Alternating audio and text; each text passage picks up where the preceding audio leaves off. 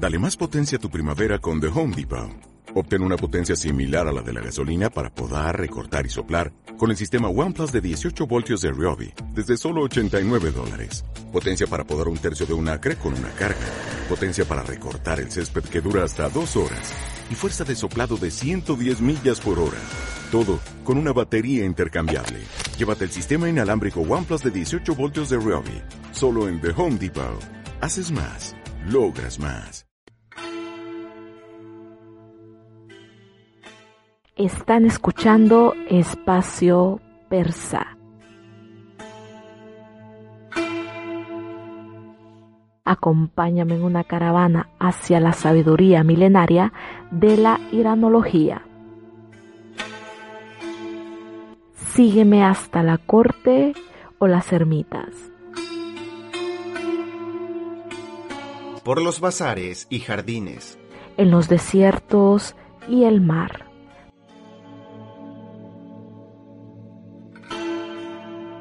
por la serranía y las planicies fluviales. Entre grandes ciudades y parques. Para escuchar historias increíbles sobre la cultura persa. Historias de reyes, profetas, poetas, guerreros y místicos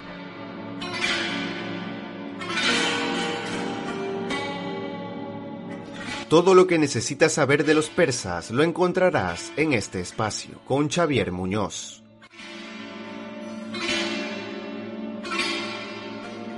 Sigue nuestras noticias en Facebook, YouTube e iVoox.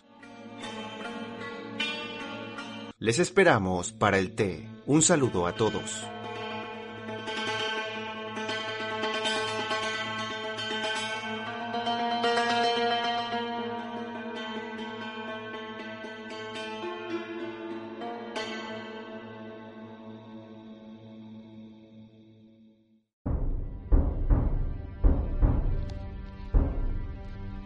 Relatos del Shahnameh, el acertijo de los magos.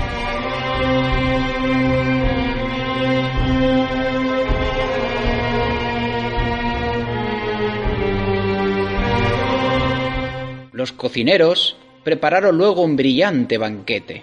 El rey se sentó con Sal, el héroe de blanco cabello, y llamó a todos los caballeros de fama para que se les unieran en tal celebración. Después, y una vez degustado el vino, el hijo de Sam montó el caballo de dorada silla y pasó la noche entera cabalgando, con el corazón asaltado por un pensamiento y con palabras en los labios. Sin detenerse y bien dispuesto, regresó a la corte de Manucher. El soberano de todos los confines lo elogió en voz alta y también en su interior lo alabó. Convocó entonces a los magos y los sabios, los astrónomos y los expertos, ante el alto trono, y dio la orden de que averiguaran el destino de Sal. La tarea era difícil. Para revelar el secreto de su estrella, emplearon tres días y tres noches sin apartar el astrolabio romano de sus manos. Luego comunicaron al rey los resultados. Dijeron, hemos hecho cálculos ateniéndolos a la rueda giratoria. De la hija de Mehrab y del hijo de Sam nacerá un héroe inteligente y de excelente fama. Tendrá una larga vida, fuerza, grandeza y fe. Con la espada hará llorar al cielo, incluso llegará a asar en las brasas una cebra entera. Estará al servicio de los reyes y será refugio de los jinetes iráneos.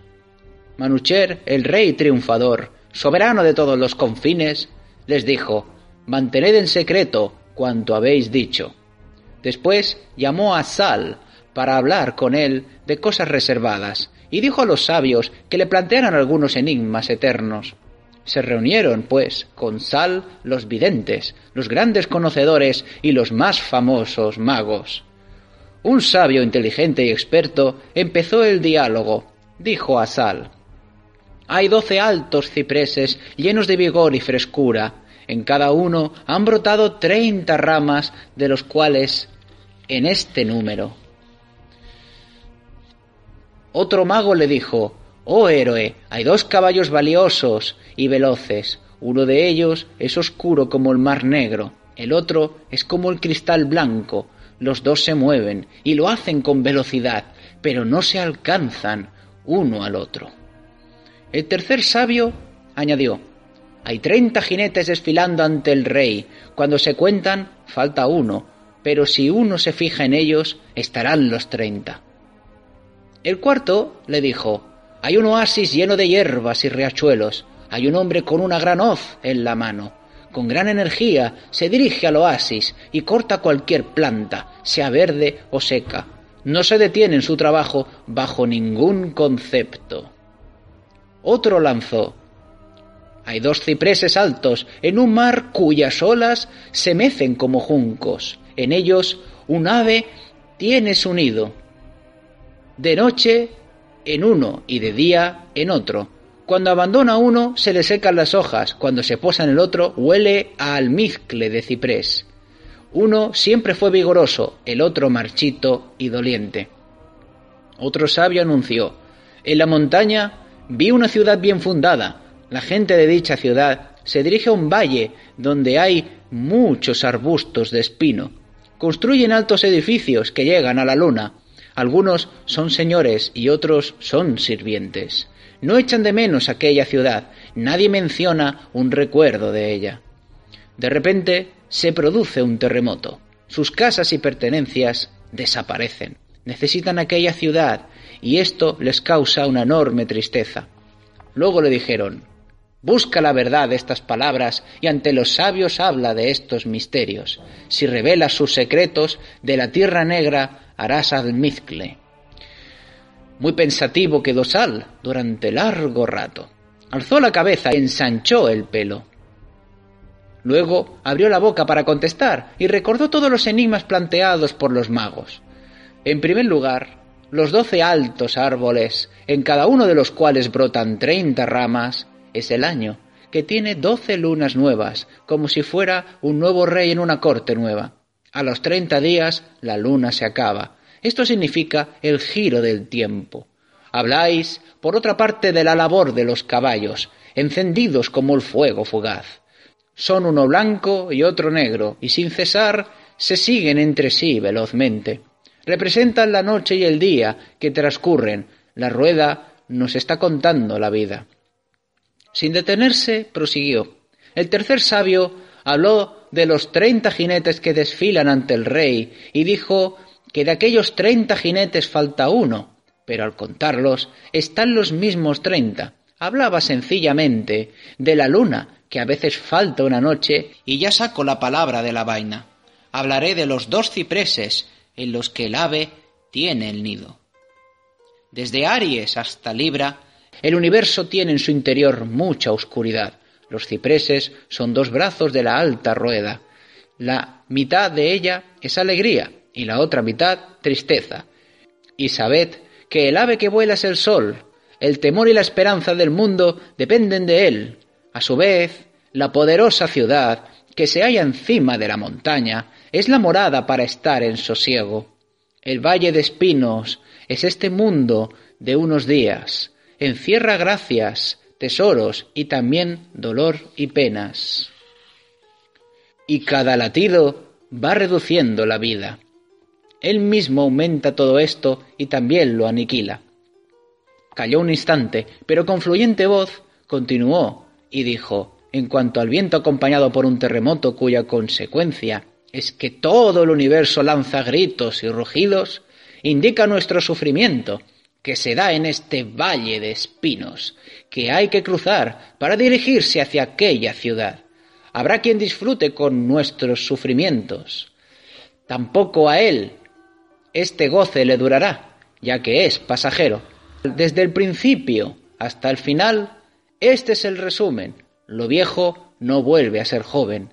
Si la cosecha es la buena fama, el alma en aquel otro lugar estará en paz Toda cosecha de avaricia y falsedad se pierde al acabar la vida. Si nuestro castillo se eleva hasta el cielo, al final sólo el sudario nos tocará. Cuando en el desierto un hombre tiene una hoz afilada, la planta seca y la verde se someten por miedo. Él las va cortando todas indistintamente del mismo modo, aunque derrames abundantes lágrimas, no oirá tus palabras. El que niega con la hoz es el tiempo, y nosotros somos sus plantas. Le da igual el abuelo que el nieto, no se fija en el joven ni en el viejo, cosa tras cosa, lo que encuentra atrapa.